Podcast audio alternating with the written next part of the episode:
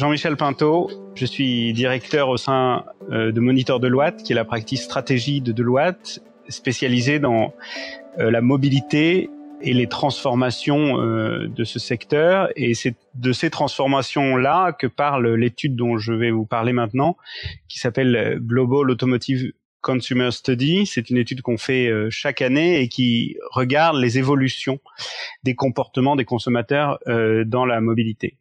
Il y a trois éléments dont j'aurais envie de vous parler aujourd'hui. Le premier, c'est une question importante. Euh, est-ce que euh, les comportements des consommateurs vis-à-vis de l'automobile ont évolué après un an et demi de crise du Covid?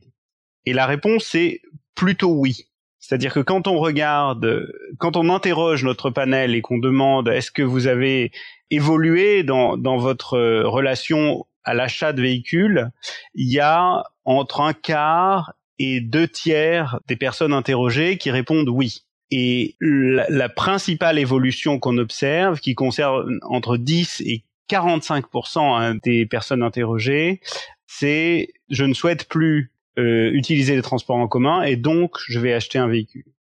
La conséquence de ça, c'est que euh, le, le, véhicule qui est déjà le véhicule individuel qui est déjà le principal moyen de transport privilégié des consommateurs dans la plupart des pays, hein, euh, de l'Inde aux États-Unis, le reste et, même son rôle devient encore plus important.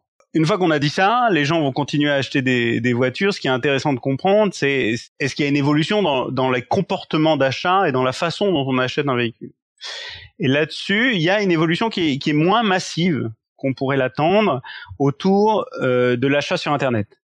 Parce que le, évidemment, le, Covid euh, euh, a augmenté très fortement les achats sur Internet, notamment pour les produits du quotidien. C'est un peu moins vrai pour les voitures et pour l'automobile, puisqu'on voit que seulement 20 à 25% selon les pays, des consommateurs sont prêts à acheter sur Internet. Une large majorité, plus des deux tiers, voire 80% pour des pays comme les États-Unis et l'Allemagne, souhaitent encore acheter leur véhicule dans des lieux physiques. Et ce qui est intéressant, c'est quand les gens sont prêts à acheter euh, sur Internet, ils veulent que ce soit ou chez des revendeurs agréés ou chez les constructeurs eux-mêmes. Et donc ça, ça montre un besoin d'être rassuré par des, des, des, commerçants dans lesquels ils ont confiance. Ça, c'est très important euh, pour, pour les, constructeurs automobiles euh, quand ils réfléchissent à leur nouveau modèle euh, de, vente à bien prendre en compte cet élément-là. Les, acheteurs d'automobiles ont besoin d'être rassurés. Pourquoi les gens achètent sur, sur Internet? La raison principale, c'est que c'est plus pratique. Donc c'est pas tant une raison de comparer les prix des véhicules ou des choses comme ça, c'est essentiellement la praticité. Donc le, premier enseignement, c'est que les gens vont continuer à acheter des, des véhicules. Le deuxième enseignement, c'est qu'ils vont les acheter un peu plus souvent sur Internet. Et le troisième enseignement, c'est comment ils vont les acheter et on passe d'un achat classique à euh, un service de souscription.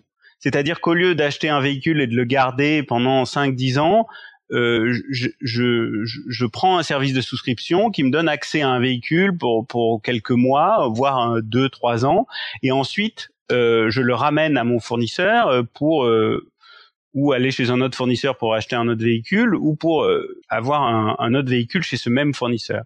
Et donc ça, c'est un changement assez profond des comportements d'achat qui va avoir une importance euh, forte, un impact fort sur le sur l'industrie, parce que ça veut dire que un véhicule, si on se dit qu'un véhicule dure, dure 10 ans, 12 ans, il va plus avoir euh, deux utilisateurs au cours de sa vie, un premier pour 5-6 ans, puis ensuite quelqu'un qui va l'acheter d'occasion euh, pour encore 5-6 euh, ans, mais 3-4 utilisateurs. Et donc, il va falloir construire des modèles dans lesquels on est capable de réutiliser ces véhicules et que ces véhicules ne perdent pas trop de valeur entre les différents utilisateurs. Et ça, ça demande de repenser complètement la façon dont on structure euh, l'industrie automobile. Donc, c'est probablement la tendance la plus importante de cette étude.